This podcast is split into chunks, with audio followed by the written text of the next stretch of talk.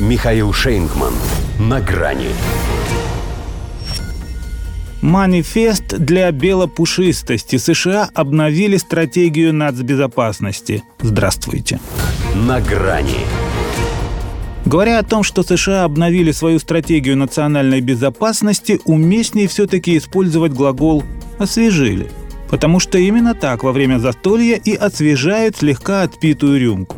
Основное содержание это остается. Но добавил пару капель, и вот она опять полным-полнехонькая. Можно требовать продолжения банкета и дальше доводить себя до нужной кондиции. А что-то ведь действительно успели только пригубить. Им бы, конечно, хотелось применить приставку «по», для того же и заказывали драку на Украине.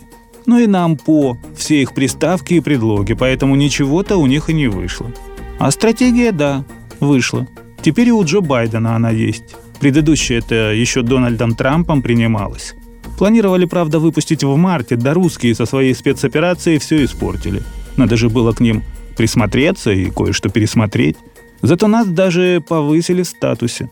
Собственно, в этом и заключается одна из новаций – признают нас за страну, способную ответить разгромным образом самим США.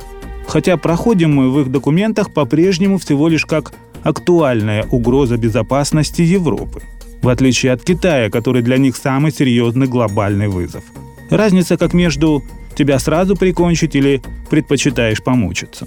Мы будем эффективно соперничать с Китайской Народной Республикой, которая является единственным конкурентом, обладающим как намерением, так и способностью изменить международный порядок, и сдерживать при этом все еще фундаментально опасную Россию.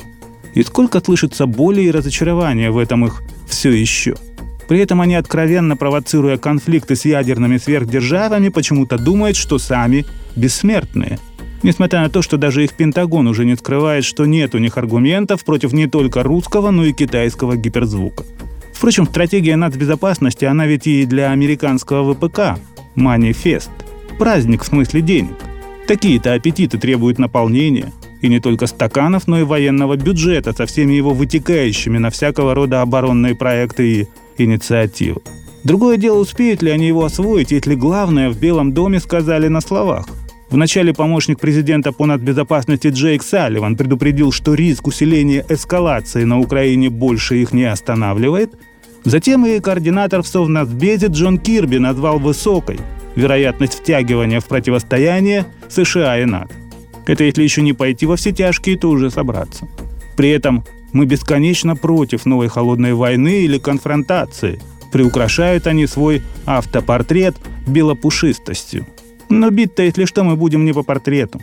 Хотя с точки зрения физиологии понятно, почему их не останавливают красные линии.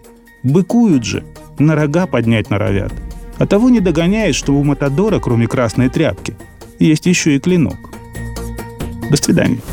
На грани с Михаилом Шейнгманом.